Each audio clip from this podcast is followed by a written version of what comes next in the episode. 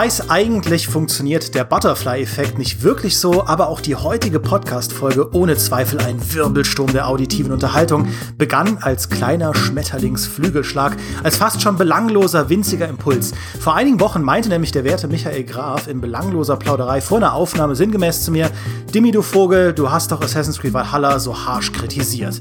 Und ich sag dir, Ghost of Tsushima trifft genau die gleichen Designentscheidungen und macht mir trotzdem mega viel Spaß. Darauf habe ich natürlich reagiert, wie ich immer reagiere, wenn Micha mir eine weise Erkenntnis mitteilt. Ich habe mir für 70 Euro Ghost of Tsushima gekauft, um zu beweisen, dass er falsch liegt. Äh, und wie so oft tut er das nicht. Äh, Ghost of Tsushima ist auf dem Papier tatsächlich sehr ähnlich wie die erste Preview-Version von Assassin's Creed Valhalla. Oder anders, es macht sehr viele Open-World-Fehler, die ich eigentlich problematisch finde. Und trotzdem habe ich irrsinnig viel Spaß damit. Wie kann das sein? Darüber wollen wir heute philosophieren und natürlich dient Ghost of Tsushima da nur als Ausgangspunkt, denn dahinter steckt eine viel größere Frage, wann kann uns ein sogenannter Core Gameplay Loop, also ein bisschen esoterisch formuliert, die tief sitzende Seele eines Spiels über alle Schwächen hinwegsehen lassen und wann und warum funktioniert das überhaupt? An meiner Seite sitzt deshalb natürlich der Schmetterling, der diesen Orkan überhaupt erst losgetreten hat, Michael Farfalla Graf. Flapp, flapp, flapp.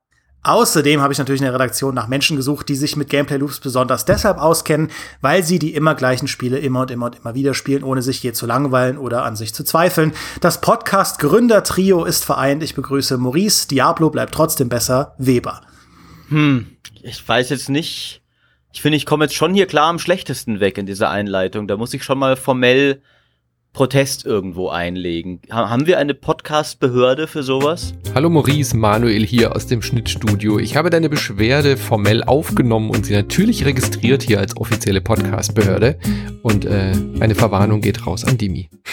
Du, kann, du kannst gar keinen Protest einlegen, weil du dich viel zu sehr freust, dass wir mal wieder zu dritt podcasten. ja. Ist gar ähm, nicht wahr. Du kennst mich und um, nicht. Um, um kurz den, den äh, Punkt äh, auszuführen mit Ghost of Tsushima, damit wir, äh, damit wir da, daran loslegen können mit der Diskussion. Äh, Micha, du hast ja einen äh, sehr äh, coolen Artikel geschrieben darüber, warum Ghost of Tsushima dir eigentlich gar nicht so viel Spaß machen dürfte, beziehungsweise eigentlich kein gutes Open-World-Spiel ist. Aber dann irgendwie doch. Und da geht es in dem Artikel viel um auch die Spielerführung, um dieses Win-System, um das reduzierte HUD, aber auch um das Kampfsystem. Und das ist eigentlich das, was für mich die Lektion war, die ich gelernt habe, dass Ghost of Tsushima mir so unheimlich lange Spaß macht, weil dieses Kampfsystem im Kern so unheimlich gut funktioniert, dass ich auch nach ein paar Dutzend Stunden mich auf jeden neuen Kampf freue. Weil das Kampfsystem auf der einen Seite sehr simpel ist, du schlägst halt mit dem Katana zu und weichst aus und parierst und so, aber auf der anderen Seite genug Facetten bietet, dass man immer wieder neue Kombinationen ausprobieren kann. Ja, zum Beispiel irgendwie gehst du laut schreiend auf die Gegner los und startest halt so ein, so ein, so ein Showdown-Manöver oder stürzt du dich vom Pferd auf die Feinde drauf, schleichst du dich an oder willst du einfach nur ein geradliniges Duell, benutzt du halt diese ganzen Gadgets oder verwendest du nur deinen Katana. Ähm, und so weiter und so fort. Es gibt diese, diese unterschiedlichen Stances und sehr viel Vielfalt innerhalb der Kämpfe. Gleichzeitig sind die Kämpfe aber sehr leicht verständlich, so in ihrem, in ihrem, in ihrem Kern, wie sie funktionieren. Und ich fand so dieses Wechselspiel aus Experimentierfreudigkeit auf der einen Seite, auf der anderen Seite aber auch Zugänglichkeit, war sehr, sehr, sehr, sehr cool. Und das ist was, was ich bei Assassin's Creed Valhalla, bei dieser Preview-Version, der ersten Preview-Version, ich werde nicht unfair sein, die ich gespielt habe, vermisst habe, weil da die einzelnen Spielmechaniken zwar auch auf dem Papier wie bei Ghost of Tsushima da waren, aber das Kampfsystem jetzt zum Beispiel überhaupt nicht tief vorkam. Ja, du weichst halt ein bisschen aus und drückst einen Knopf und dann ist der Gegner tot. Das macht man immer und immer und immer wieder. Aber dahinter hat sich für mich kein Mysterium eröffnet, wo ich Bock hatte, jetzt noch 10, 20, 30, 40, 100, 200 Gegner zu bekämpfen, um zu schauen, was ich noch rausholen kann aus diesem Kampfsystem. Und ich glaube, es ist wirklich am Ende dieser Core Gameplay-Loop des Kampfsystems, der Tsushima für mich jetzt neben der tollen Grafik, neben der Story und neben der Spielerführung so addictive macht und Valhalla eben nicht. Das ist spannend, weil, äh, um ehrlich zu sein, als ich diesen Artikel geschrieben habe und das Kampfsystem darin auch erwähnt, ist das nur deshalb passiert, weil ich mir dachte, du musst doch irgendwas zum Kampfsystem schreiben, weil was macht man denn in dem Spiel am meisten? Kämpfen. Ähm, was ja, was für mich tatsächlich, weil ich einfach kein Experte so für Kampfsysteme bin, deswegen habe ich auch nie Dark Souls gespielt und weigere mich bis heute, es zu tun. Oder äh, geschweige denn sowas wie Sekiro oder sowas. Ähm, weil das für mich nie das ist, was für mich den, den Spaß bringt, sozusagen an einem Spiel. Aber ich kann es jetzt so im, in der Retrospektive tatsächlich nachvollziehen, weil auch ich auch im Vergleich zu einem normalen Assassin's Creed oder sowas in Ghosts immer wieder gedacht habe, okay, den Kampf gebe ich mir jetzt und ich versuch's halt diesmal richtig mit Blocken und richtig mit Ausweichen und das halt vernünftig zu kämpfen tatsächlich und nicht irgendwie zu exploiten, dass die KI irgendwo hängen bleibt oder nicht auf dem Dach hochklettern kann und ich von oben halt dann äh, irgendwie äh, die ganze Zeit runterschießen kann oder so auf sie sondern die Kämpfe wirklich zu bestreiten, weil es, es ist ja kein, kein super komplexes Kampfsystem oder so. Du brauchst ja nicht irgendwie 400 Buttons dafür, aber schon alleine dadurch, dass man diese Kampfstile wählen kann, dass es halt den Stil gibt, der besser ist gegen Leute mit dicker Rüstung, den Stil gegen Leute, die äh, eine Lanze haben, den Stil gegen Leute, die, äh, was fehlt jetzt noch? Äh, irgendwas anderes nach einem Schild, genau, so mit, mit einem Schild, ja. genau, äh, angreifen. Äh, schon allein das ist halt so eine nette Dynamik und dann fängst du halt auch an, die Sachen mitten im Kampf zu wechseln. Okay, jetzt hau ich erst einen Schildtypen kaputt, aber jetzt kommt der Lanzentyp, okay, schnell den Kampfstil wechseln, dann darüber rennen, Lanzentyp, aber jetzt ist der Schildtyp schon wieder da, da hinten sind drei Bogenschützen, okay, renne ich erst dahin. Also es ergibt sich so ein in den Kämpfen, obwohl ich echt kein, ich, also ich bin kein Nahkampf-Fan, ich, ich muss es nicht haben, aber es ergibt sich so ein schöner Flow, der äh, dich dann auch immer wieder gerne diese Kämpfe bestreiten lässt. Und das habe ich so schon lange nicht mehr erlebt in einem Open-World-Spiel. Ja. Das macht ihm ja richtig Bock auf das Ding äh, und feuert meinen Zwiespalt an, den ich mit dem Ding habe, dass ich absolut keinen Bock habe auf ein weiteres Spiel, das auch nur im entferntesten als ja hat eine ähnliche Open World wie Assassin's Creed beschrieben werden kann. äh, allerdings sehr wohl auf jedes Spiel, das entfernt mit hat ein richtig geiles Third-Person-Nahkampfsystem beschrieben werden kann. Ähm, dass diese Dinge so oft einhergehen, geht mir auch richtig auf den Keks. Warum gibt's nicht mehr Spiele wie Devil May Cry? Weißt du, einfach schöne lineare Levels zum Durchmetzeln, braucht keiner irgendeinen Scheiß mit irgendwie, was weiß ich. Kannst überall hingehen, aber ist nirgends was Interessantes, Open World Forever. Äh, ja, das ist meine, meine Meinung dazu.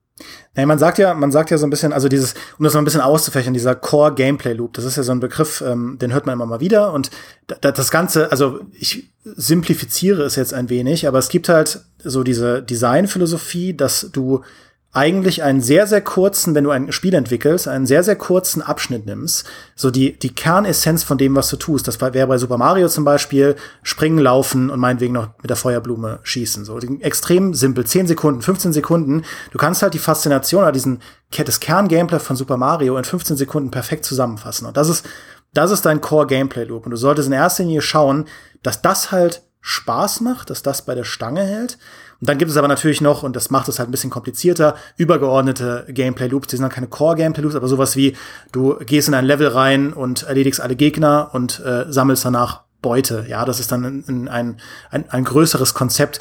Und der Trick, den du eigentlich hinbekommen sollst, das habe ich zumindest in ein paar Artikeln so gelesen, ist, dass du in dieses Gameplay so viel Tiefe wie möglich bei minimaler oder bei der absolut notwendigen Komplexität hinbekommst. Ja, also, mhm. dass du, und das ist, das ist, finde ich, äh, das Erfolgsrezept von sehr, sehr vielen Spielen, äh, was du auch gesagt hast, Micha, dass dieses das Kampfsystem von Ghost of Tsushima ist, sieht extrem simpel aus, ähm, aber es lädt dich auch ein, weil es so lesbar ist, zu experimentieren. Du weißt halt, okay, du kannst mit dem und dem Stand, äh, kannst du Lanzenkämpfer super besiegen, mit dem und dem Stand kannst du die dicken Gegner besiegen und das ist alles extrem transparent und lesbar.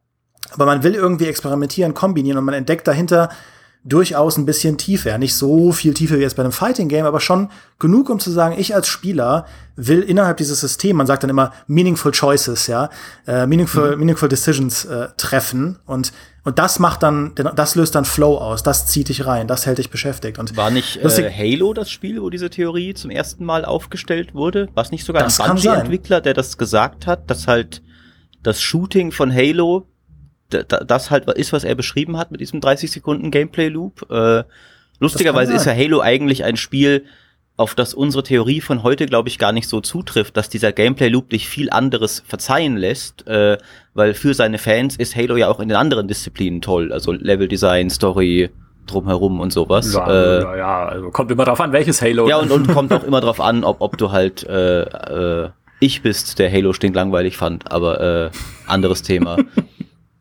Naja, Halo. Das, Entschuldigung, ich will ja. nur ein T-Shirt mit, mit dem Gesicht von Maurice und dem Spruch, kommt drauf an, ob du ich bist. ich unterstütze das. Ich unterstütze das. Ja. okay. Nee, was Halo halt hinbekommt, ist dieses, ähm, diesen, diese Kernschießerei zu nehmen und da genau die Elemente reinzupacken, nämlich genau die Art Gegnerkonstellation, dass du das Arsenal, das du hast, auf unheimlich viele Arten und Weisen experimentieren willst. Ja, also du, du, du weißt, du kriegst raus, okay, mit dem und der Waffenkombination kann ich die Elites schnell runterbringen. Und wenn ich die Elites zuerst erschieße, dann laufen die Kleinen mit den Granaten weg. Aber wenn ich die Kleinen mit den Granaten halt zu lange im Prinzip unbeschossen lasse, ja, dann äh, laufen sie auf mich zu und explodieren. Also muss ich halt die Entscheidung treffen, wen nehme ich zuerst und so. Also du, du bekämpfst ja in Halo 1 zumindest immer die gleichen Gegner, bis auf die Flat, über das ganze Spiel. Aber es wird nie langweilig, immer wieder diese Moment zu Moment to Moment äh, Entscheidungen zu treffen, wie du jetzt mit der nächsten Situation umgehen sollst. Und das, das ist schon ganz bemerkenswert. Ich meine, Maurice, du, du hast doch Assassin's Creed Origins, glaube ich, von einer Weile ähm, gespielt. Du meintest doch da sogar zu mir, dass es dir halt extrem schnell so langweilig wurde, weil du total sehen konntest, wo die Komplexität in Anführungszeichen oder die Tiefe, ja, die Tiefe ist das richtige Wort, von dem Spiel und dem Kampfsystem halt endet. Ja. Weil es eben nicht sehr viele Gegnertypen gibt und du besiegst die Feinde am Anfang genauso wie nach 40 Stunden. Und das ist dann halt. Und ich konnte es nach 10 Stunden schon absehen. Das war das Problem. Ja. Äh, also, das Spiel hat sich nicht mal so angefühlt, dass da noch viel kommt. Also, es gibt ja auch Spiele, wo du irgendwie das, das Gefühl hast, okay, ich kann schon ungefähr denken, da, da entwickelt sich hier stetig was weiter und das wird wohl auch immer weiter ich habe mich jetzt in den ersten zehn Stunden genug weiterentwickelt, dass ich auch abschätzen kann, okay, das wird wohl in nach 20, 30 auch wieder neue spannende Sachen sein. Das Offensichtlichste ist ja zum Beispiel, wenn es halt irgendwie komplexe Skilltrees hast, die du von Anfang an siehst. Bei einem Diablo zum Beispiel siehst du ja von Anfang an, okay, hier unten meine Level 30 Skills, ah ja, da passiert wohl noch einiges. Und bei dem Spiel, das Lustige war, dass tatsächlich so der Anfangseindruck war, dass die 30 Sekunden bei Origins richtig cool sind. Weil ich finde, die ersten Kämpfe machen schon ziemlich Spaß. Die sind cool animiert, äh, schön flott und dynamisch. Äh, du, du tanzt da so rum und, und metzelst Leute weg und sowas. Sieht gut aus, das Spiel, fühlt sich gut an. Aber es ist halt dann doch nicht, also zu den 30 Sekunden gehört halt auch, dass du die beliebig oft wiederholen kannst und sie immer noch geil sind. Und das hatte halt Origins für mich überhaupt nicht. Ähm, dass ich auch, also auch witzigerweise nicht nur beim Kampf, sondern das ganze Spiel hatte ich das Gefühl, so, okay, auch wie die Quests ablaufen, was man in der Welt so entdecken kann. Nach zehn Stunden wird mir das nichts mehr Neues geben im Sinne von, ah, damit hätte ich nicht gerechnet, sondern mehr so, okay, es ist nochmal eine neue Stadt und nochmal ein neues Wüstengebiet. Ich werde darin aber nichts entdecken, was sich fundamental von irgendwas unterscheidet, was ich jetzt schon gesehen habe. Ja, aber weil Assassin's Creed halt auch eine Gegnervielfalt hat, wie Mensch ärgere dich nicht. ja, es gibt halt diese drei Gegnertypen in jedem Assassin's Creed. Normaler Nahkämpfer, normaler Fernkämpfer und der dick gepanzerte, zwei Meter große Nahkämpfer mit dem Hammer. Und jetzt, das ist halt immer das, was du hast. Und gerade in den neuen Assassin's Creeds leveln die dann einfach nur. Also sind ja dann irgendwie, okay, dann kämpfst du halt am Anfang gegen Level 1 Nahkämpfer, dann kommt der Level 10 Nahkämpfer, dann später kannst du den Level 40 Nahkämpfer besiegen. Aber es ist halt derselbe Gegner. Und das war auch ein bisschen die Sorge, die ich hatte, als ich angefangen habe mit Ghost of Tsushima, weil es ist genauso. Also es folgt dieser Formel sehr exakt. Auch die haben nur, in Anführungszeichen, diese Standard-Gegnertypen, mal abgesehen halt von ein paar legendären äh, Samurai, gegen die man kämpfen kann und so ein bisschen besondereren Kämpfen, die natürlich auch drin sind gegen Bosse und sowas, hat ja Assassin's Creed jetzt auch. Aber so diese, diese Grundformel ist auch da gleich, aber es fehlt halt dieses Level-System du hast dann nicht dieses, was, wie ich finde, Entwickler oft als Ausrede benutzen, um Progression irgendwie natürlich ins Spiel zu bringen, dieses, hey, aber guck mal, es sind ja immer die gleichen Gegner, aber sie werden ja immer schwerer, weil sie haben einen immer höheren Level und damit wird es ja für dich auch immer rausfahren. Nein, es wird's nicht, weil sie werden halt einfach nur, es steigt nur ihr dummes Level, deswegen muss ich mein dummes Level steigern und neues Loot finden, um mehr Schaden anzurichten. Aber es gibt mir Gameplay-mäßig nichts Neues. Vielleicht lerne ich noch ein paar Skills, okay, die ich dann einsetzen kann und die irgendwie ein bisschen Abwechslung bringen. Aber gerade deshalb ist dieser Core-Loop so wichtig. Er ändert sich nicht. Ein Kampf in Assassin's Creed verläuft das ganze Spiel über gleich. Es sei denn, ich sage an irgendeinem Punkt, okay, ich ändere halt meinen Spielstil jetzt komplett und mache nur noch Nahkampf oder äh, Schleichen oder sowas. Äh, aber selbst dann gibt's ja immer noch diese Levelstufen. Und ich finde halt so, so Kernphilosophie eigentlich für alle Entwickler, die Spiele, die Spiele machen, selbst wenn es Rollenspiele sind, ist, ein Gegnertyp eines Aussehens sollte immer gleich stark sein. Und das ist nämlich auch das, was Halo gut macht, finde ich, weil da sind die, da werden die, die, die Viecher leveln ja nicht, ne? Also am Anfang, wenn du irgendwie diese, diese kleinen Granatenschmeißgnome hast, die hast du halt am Ende noch genauso. Es ändern sich aber die Konstellationen an Gegnern, auf die du triffst. Wenn du in Halo auf den ersten Hunter triffst, denkst du erstmal, oh mein Gott, was ist denn das für, das, das, das, wie, wie kann ich den überhaupt besiegen? Ja, oh, er ist nur am Rücken verwundbar. Gut, dass ich den Guide gelesen habe, ja, was man erstmal rausfinden muss, auch als normaler Spieler. Da ist dieser eine Hunter schon was Besonderes. Und später kommst du in den Kampf, da sind drei Hunter. Und dann sagt, oh, okay, äh, jetzt muss ich es halt mit denen aufnehmen, aber cool, dass da drüben ein Jeep steht, probieren wir es doch mal damit. Und kommst halt dadurch gar nicht so in diese, in diese Eintönigkeit rein, immer dasselbe bekämpfen zu müssen, sondern immer neue Konstellationen von Gegnern in immer neuen Situationen zu erleben. Und das macht's halt einfach, es bringt halt Varianz und macht's vielfältig. Aber was cool. macht jetzt dann äh, Ghost of Tsushima dann besser als Assassin's Creed, wenn du sagst, das hat auch nur drei Gegner? Weil Halo kann diese Konstellationen ja auch nur machen, weil es überhaupt schon recht fundamental unterschiedliche Gegner gibt. Also ein kleiner Granatenwerfer und ein großer äh, Elite ist ja, unterscheiden sich allein schon dadurch viel stärker, als jeder Feind in Assassin's Creed je tut. Äh, und wenn Ghost of Tsushima dann, wenn du, wenn du sagst, das ist wie Assassin's Creed, nur ohne Level-System, ist es ja faktisch erstmal weniger. Warum ist da dann der Gameplay-Loop geil und bei Assassin's Creed nicht so? Weil das Kampfsystem besser funktioniert. Das ist genau der Punkt, den Dimi gemacht hat, weil du halt einfach im Kampfsystem schon angelegt mehr Varianz hast, weil sich natürlich auch die Menge an Gegnern ändert und bisschen ihre Fähigkeiten. Ja, später dann die Mongolen können irgendwie so Feuerzeug, äh, Feuerbomben werfen und dich auch mal mit irgendwie mit so Feuerschwertern anzünden, wo ich nicht ganz, ich habe extra nachgeguckt, aber ich weiß nicht ganz genau, welche historische äh, Relevanz Feuerschwerter hatten im mongolischen Zeitalter, aber gut. Äh, also ein bisschen was lernen die schon dazu, aber tatsächlich so dieses, du wirst einfach besser in deiner Beherrschung des Kampfsystems und seiner Möglichkeiten. Ne, deswegen experimentierst du ja auch. Du lernst selbst allmählich mit den Werkzeugen, die dir das Spiel gibt, besser umzugehen. Und das ist das Coole dann daran. Nicht, dass die Gegner irgendwie, äh, dass du am Ende gegen Mutanten-Mongolen kämpfst, die irgendwie acht Arme haben und Feuer spucken oder sowas, sondern nee, es sind halt einfach, du kämpfst gegen Menschen. Das ist ja auch dem Setting geschuldet, ja.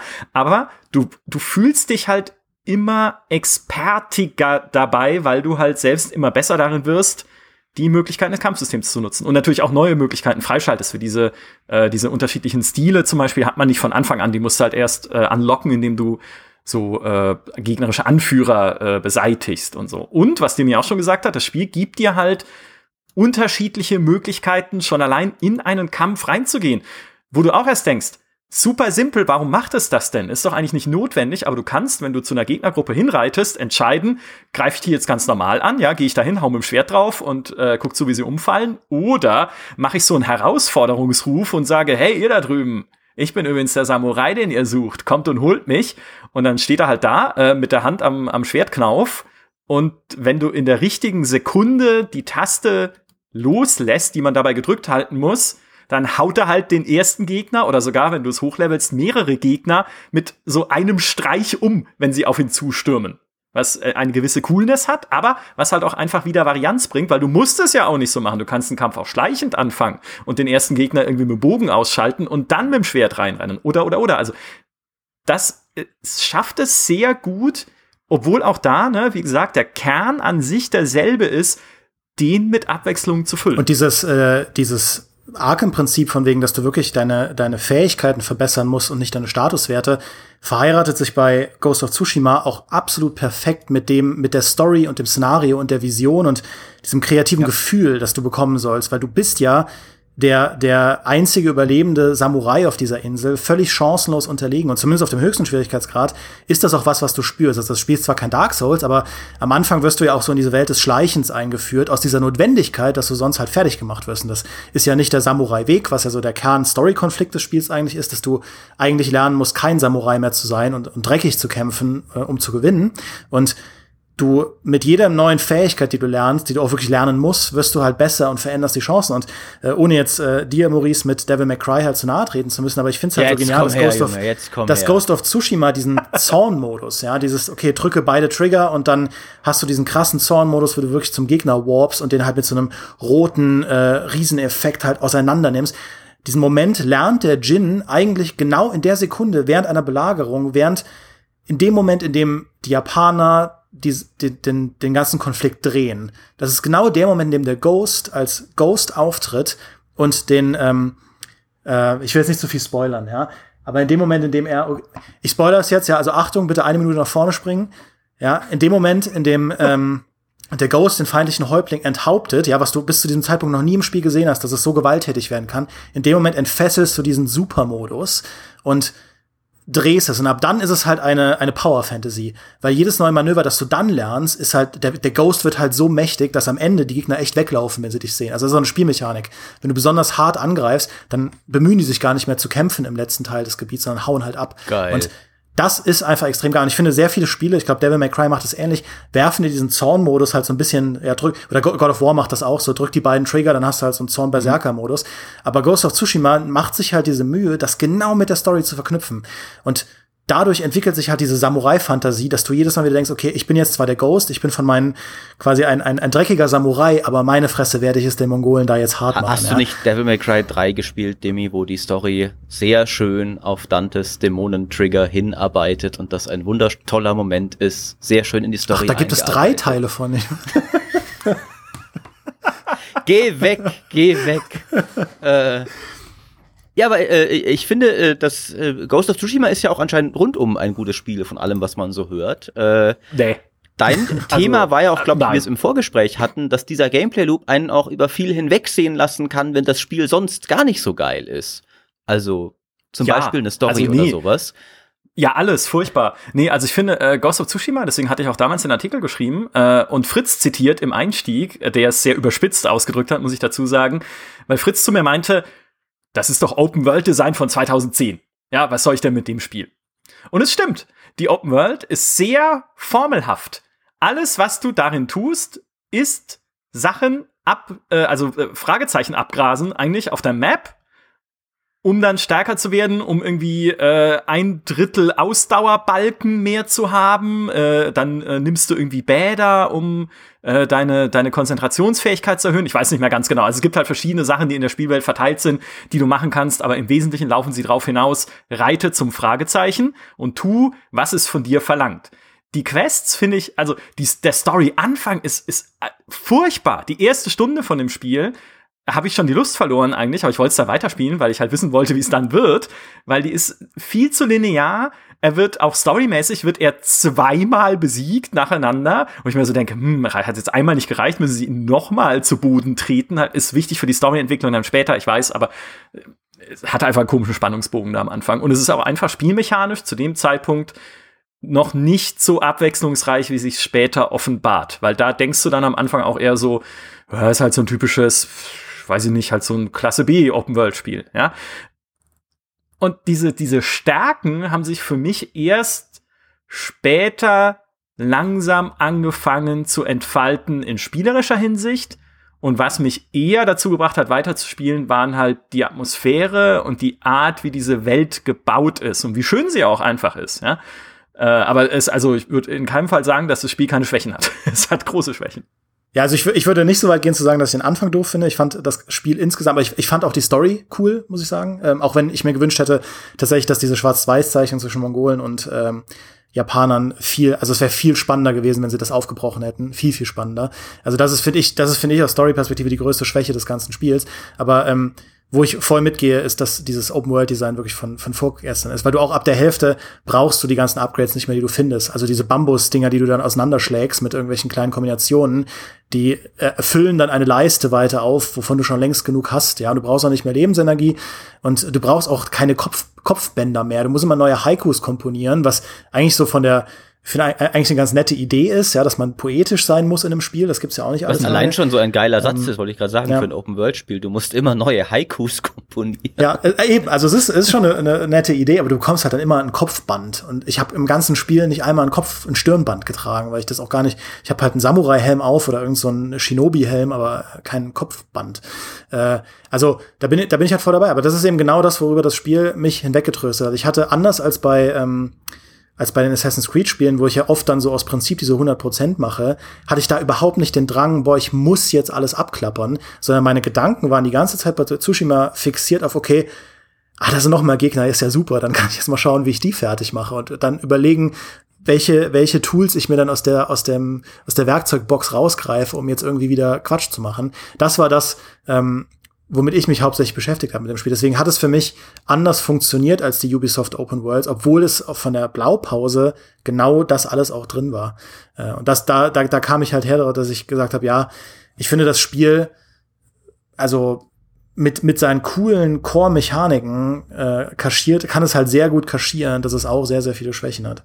Und es gibt ja äh, durchaus einige Spiele, auf die das zutrifft. Und äh, Demi hat natürlich ganz dreist schon mein Primärbeispiel vorweggenommen, äh, dass natürlich Diablo, finde ich, ein, ein wunderbares Beispiel ist für ein Spiel, das halt einfach diese, diese geilen 30 Sekunden hat. Ne? Du, du metzelst ein paar Zombies weg, du findest ein geiles Item, du rüstest es aus.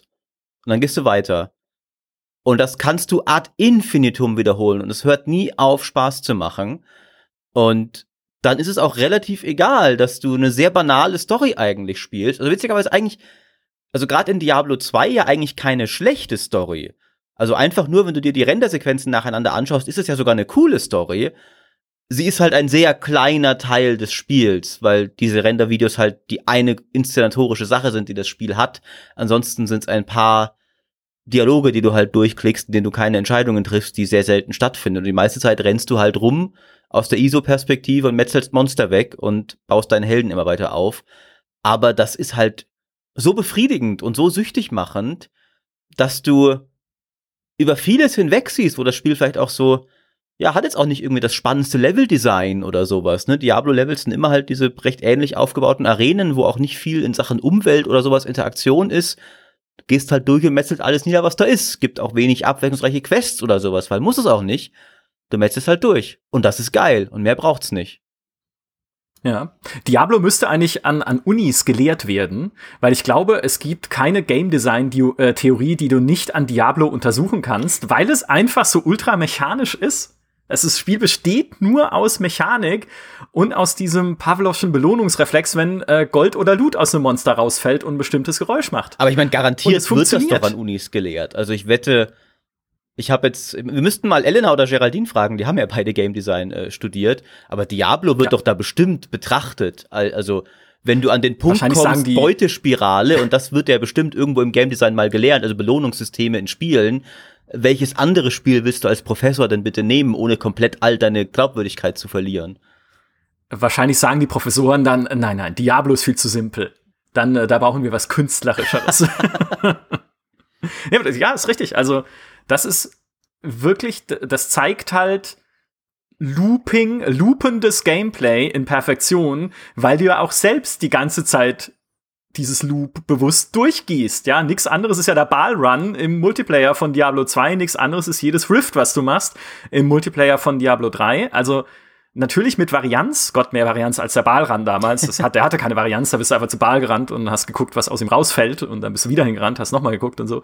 Äh, also da sind die Rifts dann doch noch vielleicht einen Schritt abwechslungsreicher, aber grundsätzlich, ja, es ist einfach du, es, es schafft es, dich immer wieder in dieselbe Schleife zu ziehen. Im Kleinen, im ganz Kleinen von halt wirklich diesem 30-Sekunden-Loop, was Simi angesprochen hat, diesem, okay, ich klicke einen Gegner so lange an, bis er umfällt und dann sammle ich auf, was er hinterlässt. Ja, so simple Mini-Loop, bis hin zum größeren, okay, ich renn halt durch das Nephilim Rift, dann verbessere ich am Ende meine Edelsteine, zurück zum Anfang, ich renne durch das und mache das immer wieder. Ne? Also bis zu diesem, diesem größeren Loop, bis hin zum ganz großen Loop, okay, für die, für die allergrößten Diablo-Fans, in jeder Season fange ich einen Charakter wieder neu an und mache das ganze Ding wieder ja. komplett. Aber auch das machen ja genügend Leute, wenn man sich allein die Abrufzahlen von, hey, es gibt eine neue Diablo-Season-Artikeln auf GameStar anschaut. Das stimmt. Ja. Diablo, das perfekte Spiel. Da Aber es ist halt auch, so. wie du sagst, interessant, dass das Spiel selbst dem Spieler gegenüber andere Spiele versuchen das ja eher zu kaschieren, dass du immer was sehr ähnliches machst. Ähm, und, und Diablo habe ich das Gefühl als sehr wenig. So von wegen, hier, das ist, was ich bin. Du machst immer das Gleiche und du wirst es geil finden. Und es stimmt. Ja. Ja, ich meine, was, äh, was Entwickler natürlich immer wieder betonen, ist ja, dieser Loop an sich ist eine schöne Sache, aber was ihn sehr unterstützt oder unterstützen muss, logischerweise, ist Präsentation. Also wie passiert das, was ich tue und wie viel Feedback gibt es mir? Also fühle ich denn tatsächlich Auswirkungen dessen, was ich tue, äh, in wirklich, also so, dass es halt wirklich, ja, kracht im Prinzip, so wie in Diablo halt, wenn du mit Schwert draufschlägst, es fällt halt das Monster nicht einfach um, sondern es zerspratzt in 15 Teile, die dann physikmäßig in der Gegend rumfliegen. Oder du haust halt die Skelette an die Wand. Plus, dazu gehört auch Sound. Also ich glaube, Sound ist oft so ein unterschätztes, ich glaube, das Thema hatten wir auch schon mal im Podcast, ist oft so ein unterschätztes Instrument, wo man sagt, ja, dann machst halt hier die, die Unity Sound Bibliothek auf und, und ziehst da irgendwie drei Geräusche raus, die zu deinem Spiel passen. Nein, Sound Engineering das ist auch mal ein eigener Podcast, den wir machen müssen mit jemandem, der sich da wirklich auskennt, weil hey, ich habe ja keine Ahnung oder so, ich, ich plapper hier nur nach. Aber Sound Engineering ist, glaube ich, eine der größten Kunstformen, die es überhaupt gibt. Wann spielt welches Geräusch in welcher Länge, damit du als Spieler es wiedererkennen kannst als Teil einer Belohnungsspirale und akzeptierst und dann sogar unbewusst, wie es immer ist bei Belohnungsspiralen, darauf hinarbeitest, es wieder zu hören, wie bei diesem verdammten Epic Drop-Geräusch von Diablo oder natürlich anderen Action-Rollenspielen. Ja, Path of Exile und so, die machen das ja natürlich auch gut. Soll jetzt um Himmels Willen nicht missverstanden werden, als dass Diablo das allein herrschende, perfekte Loop-Spiel ist oder sowas. Aber da steckt so viel gutes und durchdachtes und cleveres Design allein in den Soundeffekten, äh, ja, das, das ist allein schon äh, faszinierend. Ich, ich folge gerade einem äh, Action-Rollenspiel-YouTuber und der bezeichnet das immer als äh, das äh, Umf-Gefühl, ja, was ein fantastischer äh, Fachbegriff ist. Ich weiß nicht mehr, wie viel O und Us man denn schreibt, aber den sollten wir auf jeden Fall auf der Gamestar auch benutzen. Aber dieses Umf-Gefühl, sagt er auch, ist das absolut erstrebenswerteste, was du halt hinbekommen musst, wenn du versuchst, so gut zu sein wie Diablo. Und äh, seine These ist auch, dass sehr viele Spiele, jetzt auch in Torchlight 3, nicht nur, ja, das Spiel hat andere Probleme, mhm. aber auch daran scheitern, dass genau dieses Bumsgefühl, dass das halt fehlt. Ähm, und dass das das ist, was dann, was dann ein Diablo viel perfekter macht, wie du auch sagst, Micha, als viele Leute auf den ersten Blick wahrnehmen, weil es so, so simpel aussieht und so simpel wirkt. Ja. Ich meine, eines der, äh, eines der bekanntesten Beispiele für sowas ist ja auch wiederum von Blizzard, Hearthstone. Weil Hearthstone ist halt so, so pure Langeweile vom Spielprinzip her. Bitte vergib, vergebt mir alle, die Kartenspiele Ich mag ja Kartenspiele, ich stimme dir trotzdem zu. Also inzwischen, ja, ich mochte also, es ja auch, als es rauskam, aber es hat mich halt genau. verloren. Genau. Ich habe Magic früher angefangen als Hearthstone, es hat mich immer noch nicht verloren. Ja, Hearthstone dagegen ist einfach gameplaymäßig irgendwann die Luft raus. Äh, aber ich weiß, worauf du hinaus willst. Das Gefühl, die Karten ineinander zu rammen, ist allein schon ja. geil. Genau, Ganz genau. Das Gefühl, die Karten auf dieses Feld zu rammen, plus dieses wundervolle Gefühl, neues Kartenpaket, wenn du ein neues Kartenpaket aufreißt, dieser Sound, dieses, dieser Effekt, all das vielleicht nichts, was man bewusst wahrnimmt, aber selbstverständlich von Blizzard bewusst erschaffen, allein nur für dieses, für dieses Umf. Ja, was für ein fantastischer Ausdruck eigentlich, den müssen wir echt einführen. Umfaktor als Wertungskategorie irgendwie. Stellaris Umfaktor. Ja, Stellaris hat ja ah. keinen eigentlich, oder? Nee, solche Spiele haben keinen. Also denke ich oft nicht. Ähm, wüsste zumindest nicht, wenn du da auf einen Button klickst in der Tabelle, dann so boom. Auch wenn ich sagen ja. muss, Stellaris äh, hat anscheinend mitgekriegt, wie ich über es hergezogen bin. Ähm, denn sie haben ja jetzt ein, ein Nekromanten-Add-on, äh, kommt ja jetzt. Also, wo du Untote spielen kannst. Die, die, sind, die sind schon jetzt sehr verzweifelt, dass ich meine Meinung ändere. Ähm, Wozu ja. ich nur sagen kann, ja, Paradox, ihr habt mich doch jetzt schon. Ich bin doch jetzt Crusader Kings süchtig. Äh, ihr müsst halt damit leben, dass Stellaris halt einfach ein mittelmäßiges Strategiespiel ist. Ja, aber siehst du, sie wollen dich halt ja. einfach wirklich, ja, also wenn dich Paradox will, will es dich mit Haut und Haaren. Und da sieht man halt auch einfach den Einfluss des GameStar Podcasts, ne? muss man auch mal so sagen.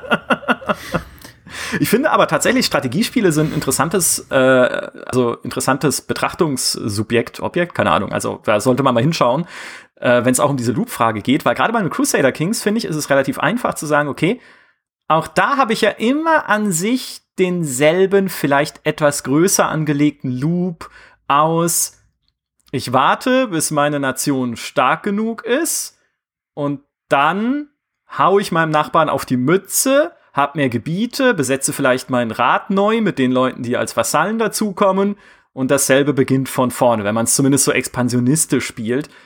Aber was den Loop ja eigentlich so geil macht von Crusader Kings, ist halt das Storytelling, was daraus entsteht, dass es diese Mini-Events und Quests gibt. Also, die bringen eigentlich, da gibt mir der Core Loop überhaupt nichts, ne? sondern eigentlich dieses, dieses schmückende Drumherum, aus äh, Variantenreichtum und Vielfalt macht ihn dann erst so, so interessant. Ich finde aber auch, dass die Paradox-Spiele ein gutes Beispiel für diese, für diese Notwendigkeit sind, dass du auf der einen Seite Tiefe maximieren und Komplexität minimieren sollst, weil eins der größten Probleme, das die Paradox-Spiele haben, ist, dass es in puncto Komplexität für viele Leute auf den ersten Blick völlig überfrachtet wirkt. Das ist ja gerade bei den älteren Paradox-Spielen. Ich glaube, das ist auch das, was Crusader Kings 3 ähm, zum einsteigerfreundlichsten Paradox-Spiel macht, weil das, also Crusader Kings 2 war schon die einsteigerfreundlichere Variante, weil das, was du am Anfang tun musst, um zu überleben, relativ wenig ist. Es sieht nur noch viel aus. Versus Hearts of Iron 4, wo du nicht nur mit dieser, mit dieser Welt aus Möglichkeiten konfrontiert wirst, sondern du musst sie auch verstehen, weil du schon von vornherein die richtigen Entscheidungen treffen solltest, um äh, um halt ähm, de deine Ziele zu erreichen, am Ende zu gewinnen. Und ähm, diese ganze Komplexität, wenn, wenn dann Paradox-Spiele kritisiert werden, so ein Imperator Rome oder so, was ja eigentlich das kontroverseste aktuelle Paradox-Spiel ist, dann ist es meistens das, dass die Spiele komplex aussehen, aber diese Komplexität wiederum auch das Spiel daran hindert, Tiefe zu entfalten. Also die, die Hauptkritik gegen Imperator Rome ist ja immer dieses, ja, da drin steckt aber gar nicht so ein tiefes, geiles Spiel.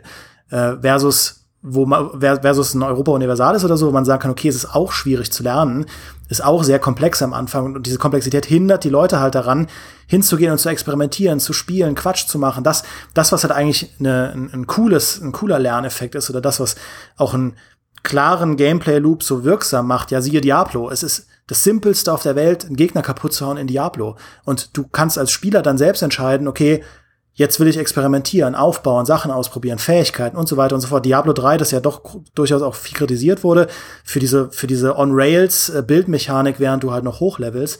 Ähm, aber das macht es gerade eigentlich geil für jemanden wie mich, der mit dem Genre nicht so vertraut ist. Ich muss mir gar keine Gedanken machen über Attributsverteilung oder so. Ich breche da einfach durch und wenn ich einen neuen Skill habe, Bogenschützen dazu beschwören, dann mache ich das einfach mal und gucke, ob das sich gut anfühlt. Bei Paradox ist es so, du musst erst sehr viel lernen, bevor du, bevor du anfangen kannst zu experimentieren. Und das ist oft halt ein K.O.-Argument. Und ist vielleicht auch was, was selbst Strategie-Veteranen dann eher bei einem Age of Empires hält. Weil Age of Empires, finde ich, ist auch in seiner Core-Mechanik super simpel zu lernen. Du klopfst halt Steine weg, sammelst Holz, baust Truppen, greifst den Gegner an. Das ist alles, was du machst.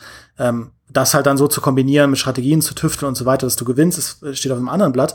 Ähm, aber dieser, dieser äh, Konflikt zwischen Komplexität und Tiefe ist, finde ich, so spannend auch bei den Paradox-Spielen, weil das ja auch, glaube ich, für die Game Designer mit die größte Herausforderung ist, das so hinzubekommen, dass möglichst viele Leute sich nicht abstrecken lassen, sondern realisieren, da drin steckt eigentlich ein, eigentlich steckt da, da drin ein, ein, nachvollziehbares und ihr wisst, wie ich das meine, simples Spiel, ohne dass es jetzt super simpel ist. Ja, es weckt halt in dir diesen, diesen Drang, dich damit weiter beschäftigen zu wollen. Ja, weil wenn du, es ist ja tatsächlich, ich meine, wenn du in ein Spiel kommst und sitzt erstmal da und denkst dir so, was ist das eigentlich alles? Ja, also was will das Spiel denn jetzt von mir mit seinen 57 Ressourcen, mit seinen 52 äh, Planeten, die ich micromanagen muss. Es ist diese, äh, ich habe vor kurzem GameStar TV äh, gemacht über dieses Fallen Republic, eine Star Wars Mod für Stellaris, die du auf zwei Arten spielen kannst. Entweder Sandbox, dann fängst du mit einem Planeten klein an, mit einer Star Wars-Partei, halt irgendwie das Imperium oder die Rebellen oder so, und kannst dich dann ausbreiten. Oder du spielst die Kanon-Map mit 1300 bewohnbaren Welten oder sowas und hast halt dann sofort das Imperium mit 40 Planeten und halt irgendwie viel mehr Ressourcen als die Stellaris eigentlich hat, viel mehr, so viel mehr Komplexität, die da drin ist. Aber also für mich ist das geil, ne? aber wenn man da als normaler äh, Spieler, sag ich mal, reinkommt oder nicht als Verrückter, so wie ich, ja, dann denkst du halt, und das haben auch viele dann in den Kommentaren geschrieben, dann denkst du halt erstmal, wo soll ich anfangen? Was soll ich tun? Das Spiel kommuniziert nicht, das Spiel ist nicht lesbar genug dann in dem Moment und das ist halt, dann hast du verloren, ja. Ein, ein schönes äh, Beispiel dafür war auch äh, Total War Attila, finde ich. Äh, wenn du da mit dem hm. Oströmischen Reich zum Beispiel anfängst, was halt, das Problem ist, das hat halt kaum coole Fraktionen, weil du fast nur dumme Barbaren spielen kannst. Und dann hast du da diesen glänzenden Leuchtturm der Zivilisation, aber diese Fraktion ist halt historisch bedingt riesig am Anfang und in einer total beschissenen Situation. Also du hast halt irgendwie zehn Städte und in jeder zweiten brennt. Äh, miserabel, um das Spiel irgendwie zu lernen oder einzusteigen. Ähm, weswegen ja auch seitdem alle neuen Total Wars eigentlich dich immer mit einem Territorium anfangen lassen. Egal wie historisch akkurat das sein mag. Äh, in, in Three Kingdoms, in, in Warhammer ist ja eh historisch akkurat, oh. egal. fängst du immer so an, dass, dass du deine Fraktion von Anfang aufbaust, damit du das halt erstmal ein bisschen dich äh, äh, reinüben kannst. Stimmt. Three Kingdoms hat ja sogar diesen, diesen äh, Mandate of Heaven DLC dann gebracht, wo sie, wo sie ausnahmsweise mal mit dem Gegenteil experimentiert haben, dass du tatsächlich als chinesischer Kaiser da dann mal alles hast. Also startest irgendwie mit dem ganzen Kaiserreich noch in einer mit, mit sehr, sehr vielen Provinzen, aber maximal verschuldet und mit einem komplett korrupten äh, Beamten. Aber selbst da, das sind alles Vasallen von dir. Du selber hast, glaube ich, auch da nur ein oder zwei Städte am Anfang als Kaiser.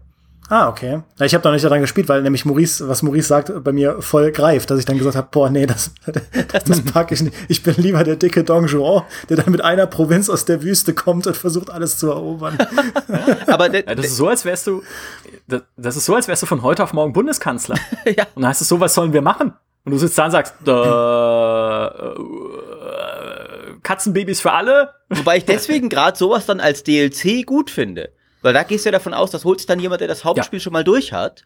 Ja. Und dann kannst du sagen, okay, jetzt kommt hier so ein bisschen, also diese Kampagne hat das Versprechen in vieler Hinsicht nicht so erfüllt, aber so in der Theorie ist das halt eine coole Sache, finde ich. Dann zu sagen, okay, jetzt kommt ein bisschen die Profikampagne. Ähm, und war aber tatsächlich dann der Grund, warum ich bei Attila immer nie so recht reingekommen bin am Anfang, weil ich halt die Fraktion, die ich cool fand, nicht zum Anfang gut spielen konnte. Und dann war ich halt mhm. raus. Äh, und das, glaube ich, eine Lektion, die sie daraus auch gelernt haben. Es, es geht ja in dem Fall, du, du, kannst es immer irgendwie hindrehen. Man könnte ja sagen, du fängst als ein Gouverneur im Oströmischen Reich an und musst dich erst hocharbeiten. Und so würden sie es, glaube ich, heutzutage machen.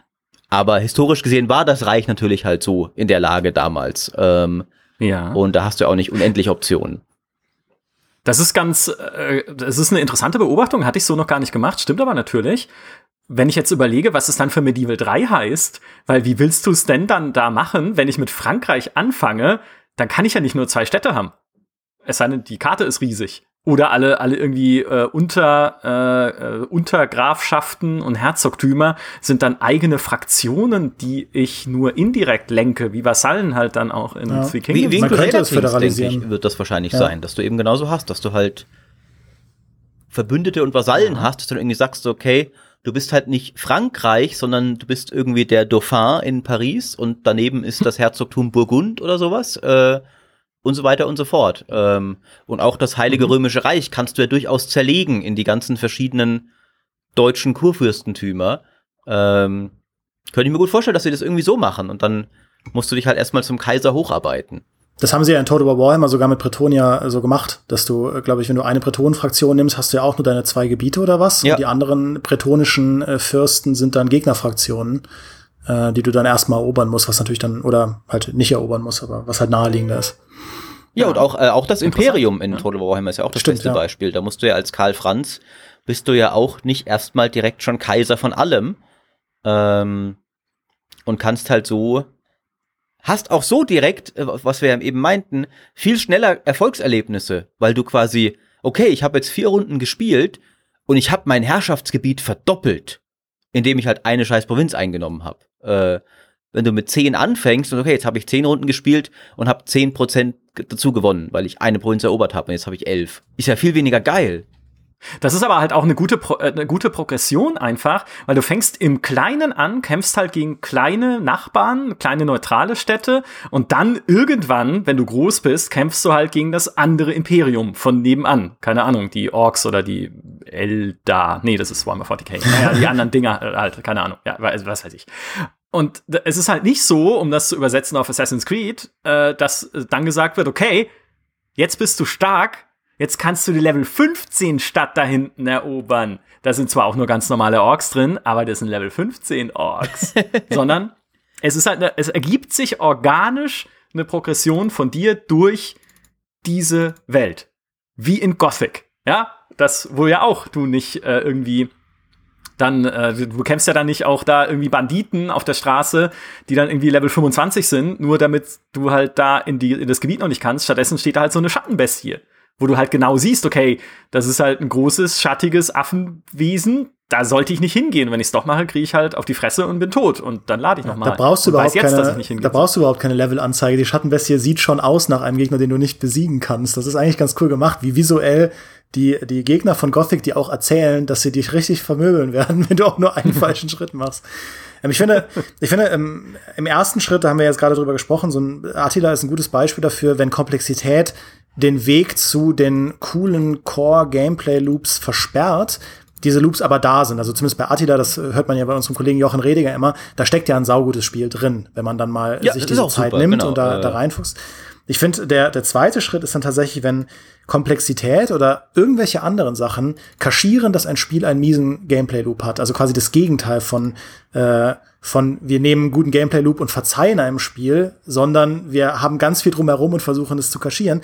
Und da ist äh, ein Beispiel, das ich auch, ähm, das mir gerade einfällt, ist, dieses, äh, weil wir Three Kingdoms hatten, das Romance of the Three Kingdoms, was ja jetzt mit Teil 14, das gibt es ja in Japan schon seit, äh, generell in Asien, aber es sind japanische Entwickler, schon seit Jahrzehnten, seit den 80ern. Und da geht es auch darum, in der Zeit der drei Reiche ganz China zu erobern mit diesen ganzen Fraktionen. Und das 14er, das kam erst, glaube ich, dieses Jahr raus, ähm, das erschlägt dich mit Komplexität. Du hast, du hast anders als bei Three Kingdoms ja nicht irgendwie ein Dutzend Fürsten. Du hast Hunderte von von Offizieren und so weiter mit eigenen Profilbildern, Stadtverwaltungen für jede einzelne Stadt und es wirkt wie ein super super komplexes Grand Strategy Game, äh, der äh, quasi Paradox äh, und Du merkst dann aber, und deswegen fällt es total durch bei den Fans, das Ding ist eigentlich nur ein Kartenanmalspiel. Äh, weil diese ganzen, diese ganzen Mechaniken, die komplex aussehen, sind einfach nur Augenwischerei. Diese ganzen, wenn du deine Armeen äh, rekrutierst und so weiter, unterschiedliche Armeemanöver äh, und so weiter, was du auswählen kannst, ist alles, es gibt, es gibt Killer-Kombinationen, die musst du kennen, alles andere ist egal. Und ich finde, da ist halt Komplexität von, den, von Entwicklerseite ein Tool, um zu kaschieren, dass das, was du eigentlich drin hast, ein sehr, sehr maues Spiel ist. Und andere, andere eigentlich die beliebteste Mechanik. Deswegen habe ich auch diese Kolumne geschrieben äh, gegen Gotham Knights, ja, obwohl ich hoffe, dass es gut wird. Der andere Indikator, das haben wir schon angesprochen, sind wirklich diese Rollenspielelemente. Also diese stat-basierten Kämpfe, ja, dieses äh, Level-Gating und Stat-Gating, wenn ich das sehe, ist das für mich bei modernen Spielen eine absolute äh, rote Warnkelle. Es kann sein, dass das hier gameplaymäßig ultra mau wird. Und das ist bei einem, es ist ja irgendwo ein Arkham-Erbe, auch wenn es kein Arkham-Spiel ist. Und eigentlich ja das Suicide Squad der offizielle Erbe ist. Aber trotzdem, es ist halt im, im Windschatten von den Arkham-Spielen, dass ausgerechnet ein Spiel, das in diesem Erbe steht, kommt und sagt, ja, wir, wir, die wir äh, früher euch aus dem Hause Warner dies, äh, und, und, und ähm, dass wir euch das geilste Kampfsystem der Welt angeboten haben im Action-Bereich, wir machen jetzt Level. Ja. Ist für mich ein absolutes, um Gottes Willen, nein, um Gottes, Gottes Willen, gib mir doch keine Level 15 Banditen, wo ich als Bad Girl eine halbe Stunde draufhauen muss, weil ich Level 10 bin. Das ist doch, also ihr opfert doch alles, was ihr eigentlich von Rocksteady hättet lernen sollen, ja. Ähm, mhm. Es weiß man noch nicht, wie das fertige Spiel wird, aber das ist für, für mich gerade ein absolut absolut schlimm im gesamten Action-Adventure-Bereich. Auch jetzt bei Marvel's Avengers, als ich das getestet habe. Ich wollte gerade Avengers merkst, erwähnen, das ist ja das perfekte Beispiel es ist, eigentlich. Es ist ein Kampfsystem, das ein, ein das habe ich ja auch im Test geschrieben, ein Arkham für Arme ist. Äh, und es steckt sowas von kein funktionierender Gameplay-Loop drin. Und das macht das Spiel kaputt in seinem tiefsten Kern. Und alles drumherum, die coole Story und auch die ganze Aufmachung und so weiter und die guten Sachen, die es auch hat, können nicht kaschieren, dass dieses Spiel in seinem tiefsten Kern nicht funktioniert. Die Zahnräder greifen nicht ineinander. Und das ist, finde ich, was ganz Spannendes, dass du heutzutage mit der heutigen Technik äh, so viele Möglichkeiten hast, zu kaschieren, dass das der Fall ist. Avengers ist ja, finde ich, auch ein schönes Beispiel dafür, dass selbst, also wenn man jetzt mal, selbst wenn man die Umsetzung mal beiseite lässt, dass der gleiche starke Gameplay-Loop nicht für jedes Spiel das Richtige ist. Weil ich finde halt allein schon die Idee, ein Avengers-Spiel als Diablo slash Destiny Looter zu machen, ist halt kompletter Schwachsinn. Ähm, und ich liebe solche Loot-Spiele, aber es ist doch mega albern, dass so ein Iron Man, ja, bastelt sich seine, seine neuen Rüstungen doch nicht aus Crafting-Ressourcen, die er irgendwelchen Straßengangstern rausgeprügelt hat. Und ich glaube, Hulk findet dann doch irgendwie wirklich so irgendwie neue Rückräder oder was weiß ja, ich als Brust, als, Brustkörbe, ja. Als als Loot-Item, ja, die er sich dann irgendwie einsetzt.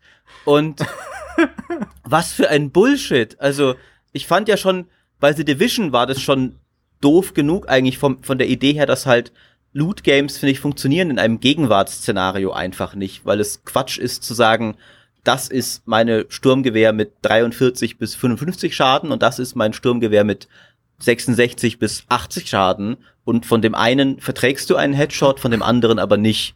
Das ist halt nicht wie Waffen funktionieren. Ähm, deswegen müssen die futuristisch sein oder mittelalterlich, fantasymäßig, diese Spiele, finde ich. Avengers ist futuristisch, aber trotzdem Schwachsinn, weil auch hier wieder ist halt nicht einfach nur zu sagen, ja, die Leute mögen doch Loot-Spiralen, dann machen wir doch eine, dann wird das Spiel ja. besser. Äh, und dann auch noch macht ja Avengers auch den Kardinalfehler zu sagen, unsere Loot ist optisch nicht sichtbar, weil das verkaufen wir separat als coole Kostüme. Die machen alles falsch, was du bei einem Loot-Spiel falsch machen kannst. Das ist auch der Knackpunkt. Ne? Du könntest aus Avengers ein funktionierendes Loot-Spiel machen, wenn du sagst, ey, wir haben irgendwie Spider-Man als Charakter, dann PS4 exklusiv. Und der hat in seiner ganzen Historie, in der Comic-Historie, weiß nicht, 100 Kostüme angehäuft, die könnt ihr freischalten. Aber das Problem ist, die will man halt verkaufen. Ne? Ja. Und dann, dann, dann hat man halt nicht mehr so viel übrig, weil, wie du sagst, Maurice, man kann halt dann Spider-Man kein Schwert in die Hand drücken. Also könnte man schon, wäre vielleicht sogar cool. Man äh, könnte schon, Spiel, man sollte vielleicht sogar. Ein anderes Marvel-Spiel, wo es ja auch funktioniert, sind diese Ultimate Alliance-Spiele, die ich selbst zwar nicht gespielt habe, aber da, da gehen sie ja über das Charakter, ähm, also über das Charakterensemble, dass du sagst, du sammelst nicht äh, Unterhosen für Spider-Man, sondern du sammelst halt äh, hunderte, Dutzende von äh, neuen Marvel-Helden, ja, die du dann ausprobieren geil, kannst, stimmt. mit denen du spielen kannst. Ähm, das funktioniert dann. Das Problem ist, das kannst du natürlich bei einem also bei einem Spiel von der technischen Anforderung eines Marvel's Avengers jetzt nicht bringen, weil sie können, das verstehe ich auch, sie können ja keine, keine 200 Helden da einbauen. Das geht dann bei so einem stilisierten Comicspiel natürlich leichter. Ja. Ich muss ja, um eine kleine Lanze zu brechen für das Level-Gating, ich finde ja Level-Gating an sich gar nicht so problematisch, weil irgendwie musst du es ja, gerade wenn du ein Open-World-Spiel machst, schaffen, unterschiedliche Gebiete voneinander abzuheben. Also auch wenn ich an Online-Rollenspiele denke, da kommt das Ganze ja her, ne? wenn du halt weißt, okay, wenn ich ins Arati-Hochland gehe, brauche ich Level 40 in World of Warcraft, weil die Tiger da haben halt auch Level 40. Mein Gott, okay, dann ist es halt so. Aber was halt nicht passieren darf, ist Level-Gating ohne optische Auswirkungen. Also ich möchte es halt einfach nicht, dass, okay, der Typ in dem Lederfummel und dem Knüppel, der hat, äh, also der den Knüppel in der Hand hat, äh, der hat irgendwie Level 5 und der Typ daneben, der genau dasselbe trägt, auch diesen Lederfummeln, auch einen Knüppel in der Hand, der ist Level 46. Ja?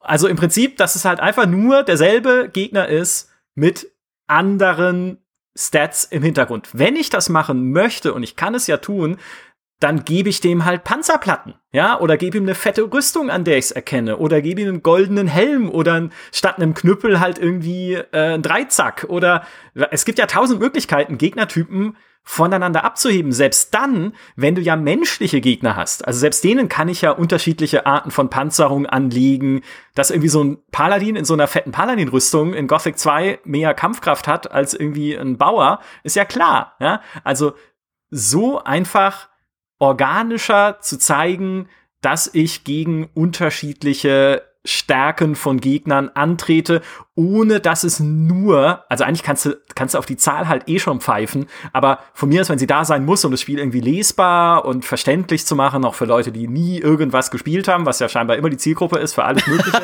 dank, wie bei, also alles von Ubisoft auch hauptsächlich. Ähm, so, aber dann selbst dann, okay, dann kann die Zahl da noch stehen, aber ich möchte halt, dass es eine eine so spielinterne Logik hat, wie stark die Gegner sind. Und das Spiel, bei dem ich sehr gespannt bin, wie sie mit dieser Stolperfalle umgehen, ist Cyberpunk 2077. Weil wenn ich in Cyberpunk 2077, klar, natürlich kannst du da alles Mögliche verargumentieren, weil die Leute könnten ja innen drin äh, anders implantiert sein. Cyberpunk Ahnung, ist ein Spiel, wo Brustkörbe als Loot-Item wirklich funktionieren würden. stimmt, stimmt. Aber da musst du halt auch, wenn ich da äh, gegen irgendwie so Gangtypen kämpfe, die irgendwie abgerissen aussehen und daneben stehen andere Gangtypen, die genauso abgerissen aussehen, aber 20 Stufen höher sind, dann funktioniert's halt für mich nicht. Und da müssen sie halt dann auch irgendwie gucken, wie sie das voneinander abheben. Ich finde halt, das Level-Gating muss von, muss Gameplay-mäßig unterfüttert sein. Und das ist, also, das, das Gameplay muss zuerst sein und das Leveln ist ja, das ist ja eine Art von ab, du, du bildest ja Leistungsniveaus ab mit diesen Leveln. Und das muss eine Konsequenz sein und es darf nicht das Level-System zuerst da sein. Also ich finde zum Beispiel Gothic 2 hat ja im Endeffekt hat es ja irgendwo Level-Gating, du siehst es halt nicht, aber du musst ja im Level aufsteigen, mhm. um besser zu werden. Der Punkt ist, bei Gothic stehst du halt vor diesem Räuberlager und sagst dir, ich will unbedingt wissen, was da drin ist. Da, weil du überhaupt nicht weißt, was vielleicht ist da ein NPC drin, irgendjemand, irgendwas Neues, irgendwie, vielleicht sogar eine Rüstung. Rüstungen sind ja super selten. Du willst so sehr rein in dieses Lager. Und dass du dann levelst, um besser zu werden, ist eine Konsequenz, die du in Kauf nimmst. Versus ein Modell, wo du sagst, okay, das da ist Festung 74.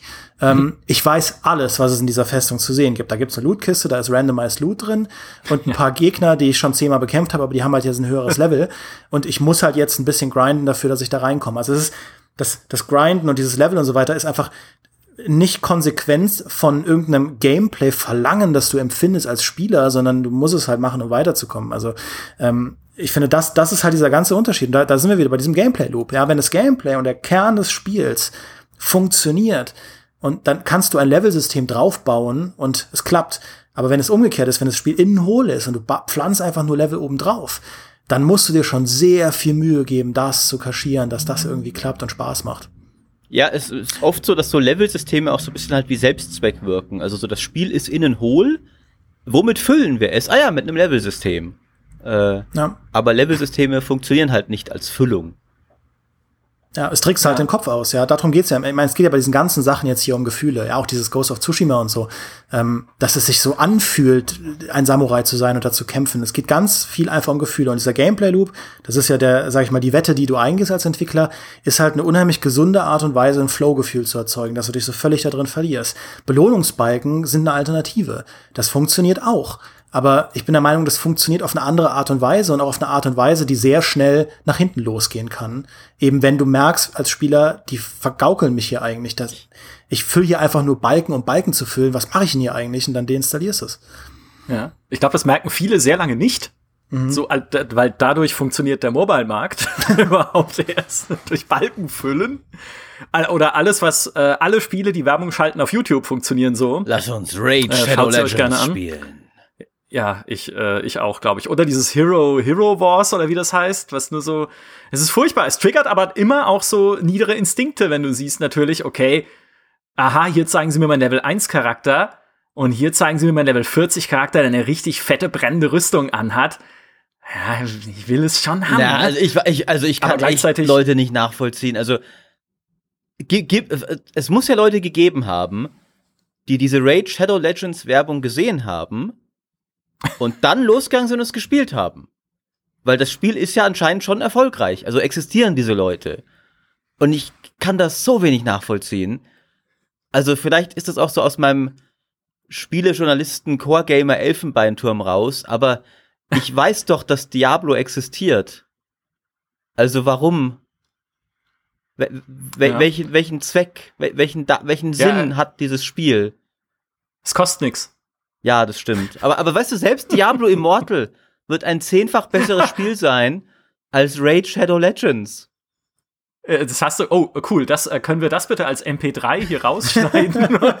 ist garant ich habe ja Diablo Immortal schon ge gespielt, das garantiere ich euch. Es wird natürlich ein ein Prozentstel eines vollwertigen Diablo sein, aber halt immer noch, ich meine, es gibt ja okaye Mobile-Spiele.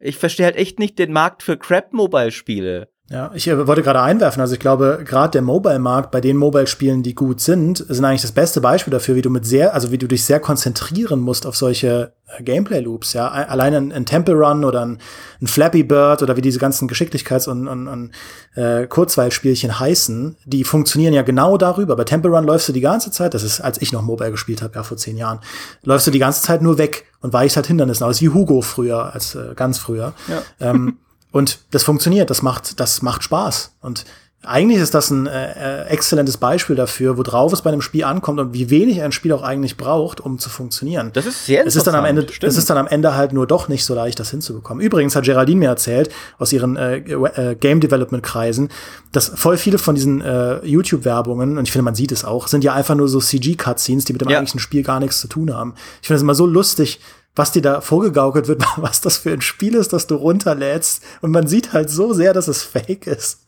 Und dann kommst, bringst du, hast du irgendwie so eine Game of Thrones Sequenz als CG-Cutscene, dann ist das Spiel einfach nur Tetris oder so. Das ist total ja. geil.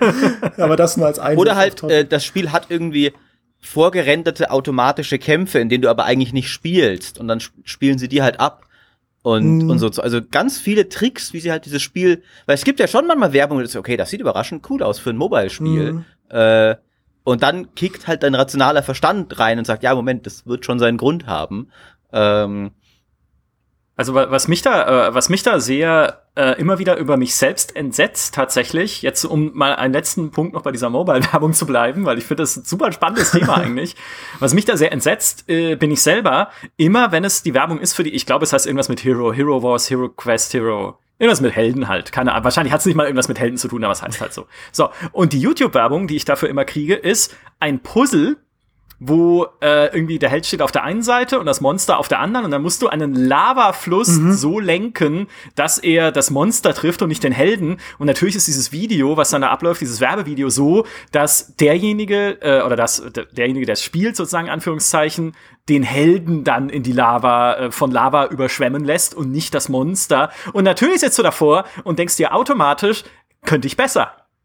Und je, ich denke das jedes Mal, wenn ich die automatisch unterbewusst, ja, mhm. ja geil, äh, hätte, man hätte doch nur das eine, die, das eine Ventil anders öffnen müssen, dann wäre es doch gar kein. Was mache ich da eigentlich? Ich will das nicht spielen. Stimmt, oh, das ja? ist äh, sehr interessant, ja. Das ist so psychologisch. Ich fand diese Werbungen immer Ding. so dumm und hab nicht kapiert, wa, wa, was soll denn das? Warum zeigen die mir ständig, wie Leute in ihrem Spiel failen? äh, ja, ich meine, guck mal auf dein Smartphone. Ja, Wahrscheinlich hast du schon installiert unter Aber wendet das mal auf, auf Core Games an. Stell dir mal vor, es kommt morgen oh. irgendwie der neue Trailer fürs Demon Souls Remake raus. Und du Geil. siehst einfach nur einen Typ, der richtig scheiße Souls spielt und ständig verkackt und ständig der You Have Died Bildschirm kommt. Und die Absicht ist halt, in den ganzen Git Good Freaks da draußen zu okay, der spielt ja so scheiße. Ey, ich, ich kann das so viel besser, ey. Äh, ja. Das ist, äh, Dimi, du bist Dafür doch Souls-Fan. Halt Würde dich das kriegen? Ja, natürlich. Schlechte Souls-Spieler, das ist ja was, äh, da kannst du, kannst du ganze Heerscharen von Souls-Fans anlocken. ja, aber halt im offiziellen ja. Trailer. Ich meine. Ja. Es ist, äh, ich glaube, das ist ja das große Problem von Core Games. Sie sind halt in dem Sinne nicht lesbar genug. Weil diese, dieses äh, Dingsbums-Spiel, was ich gerade erzählt habe, sind ja super simple Puzzles. Ja, also da siehst du ja auf einen Blick, was du mm. machen musst in den Stimmt. Sachen. Während wenn du ein modernes 3D-Spiel da hast, ist es ja so überflutet mit also nicht, müssen nicht Anzeigen sein, aber mit irgendwie äh, Details, dass dir gar nicht, wenn du mir jetzt einen God of War Kampf zeigst und dann sagst, okay, könntest du das besser? Ich würde sagen, nein, weil ich, ich wüsste überhaupt nicht, was ich machen soll. Den, den Überkopfschlag, Wirbelsturm stark oder so. Deswegen, Gott sei Dank, ja, äh, haben's Core-Spiele da schwer. Stell dir mal vor, man würde ein Stellaris, so eine ganze Stellaris-Partie zeigen als Werbevideo, wo der, äh, wo der Spieler dann am Ende von der Endgame-Krise platt gemacht wird. Und nur ich, ich wäre der Einzige, der es mir komplett anguckt und sagt, das kann ich besser. Ja. und dann spielt. Ja, aber das ist, das ist halt die, die Lehre, wenn du mit äh, so wenig Budget und irgendwie auch nur so ein kleines Mobile-Game hast oder so, musst du dich halt aufs Wesentliche konzentrieren. Und da lernst du, worauf es bei einem Spiel wirklich und ganz tief drin ankommt, nämlich diesen Core-Gameplay-Loop. Witzigerweise äh, ähm, sind ja Mobile-Spiele, also die guten Mobile-Spiele, dann oft auch gewissermaßen eine, sage ich mal, ein Rückbezug darauf, wie halt ja auch Core Games angefangen haben. Also aus der Zeit, als halt Konsolen und PCs noch weniger Rechnung leisten hatte als heute ein Smartphone, waren das ja auch erstmal sehr simple Jump and Runs, wie halt ein Mario zum Beispiel, wie Tetris. Ja. Äh, die, die zeigen ja schon, dass eben sehr simple Spiele trotzdem diesen Sog total entfalten können. Ähm, ich habe zum Beispiel früher oft auf dem Weg zur Uni und so ein Mobile-Spiel, das ich da hatte, Jetpack Joyride hieß das. Und das war einfach dass du immer mit dem Jetpack fliegst ähm, und halt Hindernissen ausgewichen bist. Und es hatte sogar halt den, den Motivationszug, weil du immer neue Jetpacks freigeschaltet hattest, die immer alberner wurden. Zum Beispiel gab es halt ein Maschinengewehr-Jetpack, das halt Kugeln nach unten geschossen hat.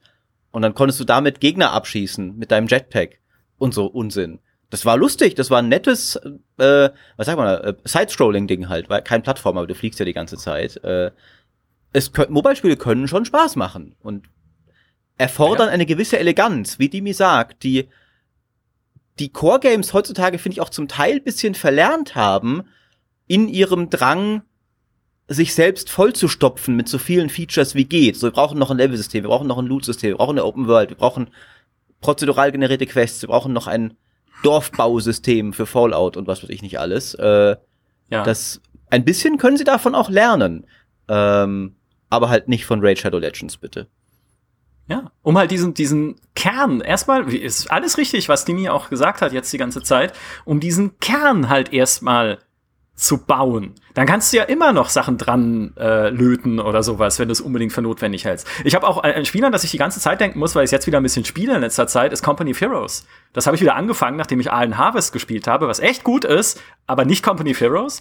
Und auch in Company of Heroes hat halt schon allein in seiner Spielmechanik angelegt so coole Loop Entscheidungen und Loop-Sachen, die du machen musst, mit irgendwie, okay, Ressourcenpunkt erobern und dann aber weiter zum nächsten und dann aber gleichzeitig gucken, dass der verteidigt bleibt, den du erobert hast und so weiter. Genau, den nächsten erobert, weiter zum nächsten, aber dann gucken, okay, dass es verteidigt bleibt, immer wieder Frontlinie checken und so weiter. Und gerade im Multiplayer, ne, immer wieder dann das, gleichzeitig halt dann irgendwie, dann kommt die Upgrades dazu, okay, Einheiten upgraden und da gucken, dass ich auch immer bessere Panzer habe und immer bessere Infanterie, dann kann ich die noch einzeln ausrüsten und sowas.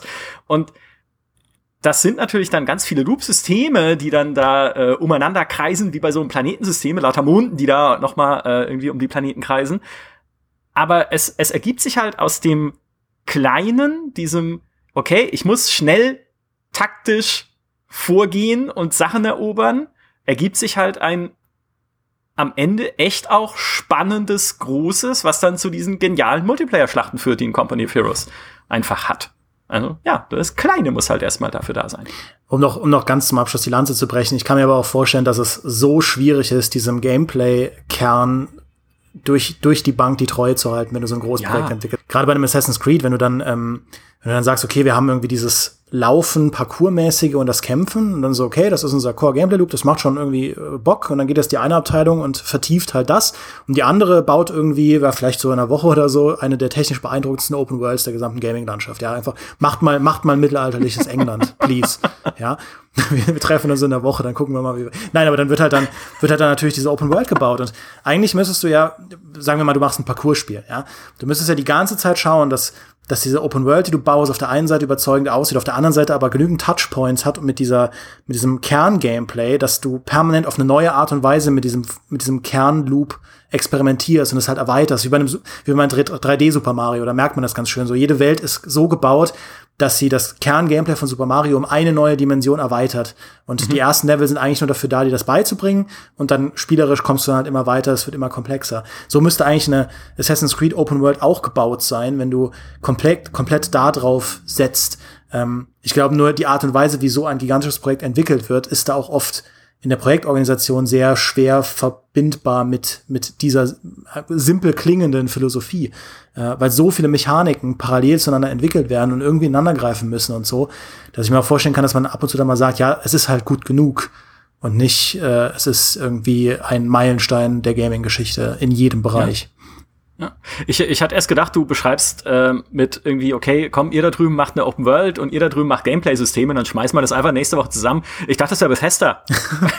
das ist ein bisschen, Todd Howard macht es halt so. Und dann kommt er eine Woche später wieder und sagt, oh, Oh, das dauert doch sieben Jahre, glaube ich. Naja, ähm, aber das, ich, äh, ich will das nur betonen äh, oder nochmal bestärken. Natürlich, äh, Spiele entwickeln ist super schwer. Also äh, auch da, wir sagen es ja auch immer wieder, wir ziehen den Hut vor jedem Entwicklerteam, das ein, an einem Spiel arbeitet und auch ein Spiel fertig kriegt, weil es natürlich mega, mega schwer ist, sowas zu, zu bauen, einfach auch diese Loops zu bauen, der irgendwie, es gibt ja auch, äh, es gibt ja super unterschiedliche Philosophien auch, die es da, die man da äh, anwenden kann, weil ja zum Beispiel so jemand wie Sid Meier sagt, es muss so früh wie möglich einen Prototypen geben, damit ihr es immer und immer wieder spielen könnt. Immer und immer wieder jeden Tag. Und wenn ich mir vorstelle, ich arbeite sechs Jahre lang an einem Spiel, das ich jeden Tag spielen muss und fünf Jahre lang davon funktioniert's nicht oder ist nicht cool, boah, Alter. Das war ja also Anthem. allein schon davor. Also, das, äh, nee, aber wirklich, das, das war ja, das war, dass die, die Anthem-Entwickler haben ja durch die E3-Präsentation teilweise irgendwie erst gelernt, was das wohl für ein Spiel Ja. wird, an dem sie da arbeiten.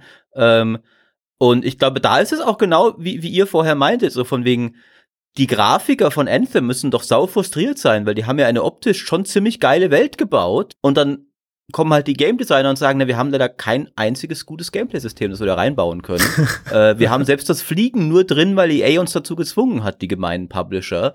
Das, äh, man hört man hört ja auch durchaus häufiger von anderen Ecken, dass zum Beispiel halt, ich glaube Mirror's Edge war, ich habe es euch schon ein paar Mal schon genannt in diesem Podcast, es passt halt so gut, dass bei Mirror's Edge die Story erst nach den Levels, den Levels auf den Leib geschneidert wurde. Also die Levels gab's schon. Ja. Und dann musste halt eine Story geschrieben werden, die dazu passt.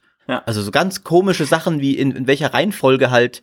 Aber wie ihr sagt, mega schwer natürlich. Also das ist ja ein riesiges Projekt, so ein Spiel. Es kann tausend Gründe geben, warum das so ist. Äh, oder Sachen wie Destiny, wo dann irgendwie doch recht kurz vor Release nochmal die komplette Story umjongliert wurde oder sowas. Äh, passiert immer mhm. wieder, dass halt bei Destiny wiederum ist halt, Destiny ist ja auch ein perfekter Beispiel dafür, dass auch wieder von, von ist ja äh, sehr passend von Bungie. Das Shooting war halt geil genug, dass die Leute über viel hinweggesehen haben, was jetzt Story und, und Weltdesign und sowas angeht erstmal, weil sie Bock aufs Ballern hatten. Ja, ich musste jetzt gerade, als du Anthem gesagt hast, mit den Gameplay-Designern und den Weltdesignern, die da aufeinandertreffen, dann muss ich dran denken, okay, die sagen dann, ach ja, und übrigens, was ist denn eigentlich mit den Story-Typen? Und dann geht die Kamera so rüber und es liegt einfach so ein Skelett in so einer Ecke. oh. Aber ich, ich, muss jetzt, ich muss jetzt noch einwerfen, ja. Mirror's Edge, Maurice. Was für ein tolles Beispiel, ja. Ähm, weil man denkt doch auf, man denkt doch intuitiv für ein Parcourspiel ist doch Open World das viel sinnigere Konzept als lineare Level. Aber die Realität, und ich glaube, es liegt auch an der Art und Weise, wie schwierig halt Entwicklung sein kann. In der Realität ist ja das lineare Mirror's Edge, also das Original, in puncto Leveldesign so viel besser als Catalyst. Catalyst ist ja genau daran gescheitert, dass es nicht diese Tiefe hinbekommen hat, ähm, also, und auch auf, auf so eine motivierende Art und Weise, dauerhaft motivierend für ein Open-World-Spiel, was es halt sein muss, auf so eine motivierende Art und Weise diese Art von Gameplay-Loop hinbekommen hat, dass du die ganze Zeit weiter experimentieren willst, wie du dahin kommst und dahin kommst und dahin kommst. Was ja auch eine Riesentragödie war, finde ich. Ja. Also Mirror's Edge Catalyst. Wir das Wort ja. Spieltiefe wieder einführen, ja. glaube ich. Ja. Das ist ja genau, äh, das wurde ja mal abgeschafft in der GameStar-Geschichte als nicht klar genug umrissen. Aber genau Verdammt, das. Ich glaube, ich habe es noch benutzt. Wann haben wir das abgeschafft? Die Memo habe ich nicht bekommen. Ähm, vor zehn Jahren? Können das ja durch so einen coolen neuen Begriff erkennen, Deepness oder so. Ja. Oh ja, äh, Umf. Umf, der Umf-Faktor. Der Umf, ja. genau. ja, das ist ein Award für Umf. Das klingt so nennen wir ab jetzt ja. die GameStar-Wertung. Das Spiel hat 89 von 100 Umf-Faktor. Ja. Oder unsere jährlichen äh, GameStars Awards, benennen wir einfach an, äh, um in die Umf Awards. Und den Podcast, Umf. den Umf-Podcast. Ja. ja. Wobei der Umfaktor tatsächlich ein cooler Podcast-Titel wäre, oder? Ja, aber da muss halt immer knallen. Ja, aber das, also das, das halt, schaffen wir jetzt ja schon seit über zwei Jahren. Also ich meine, ja. ich finde schon, dass wir immer knallen.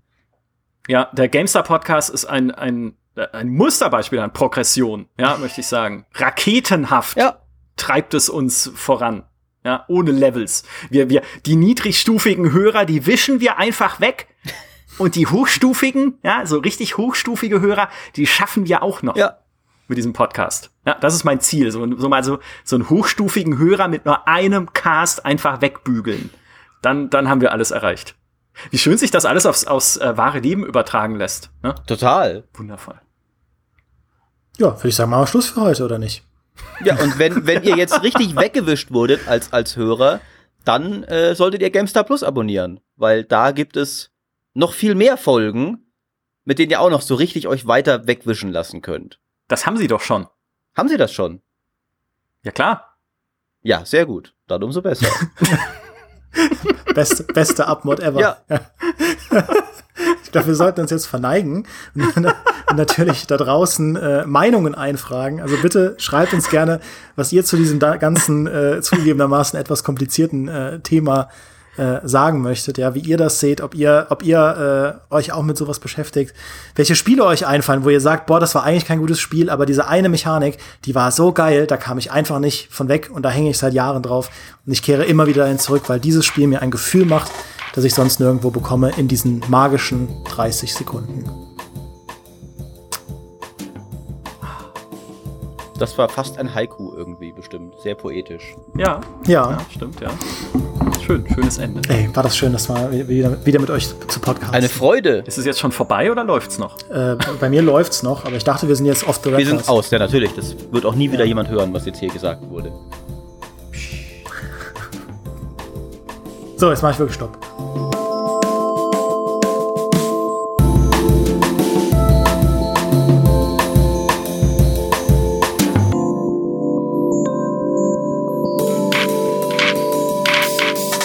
Ich finde schon, dass wir immer knallen.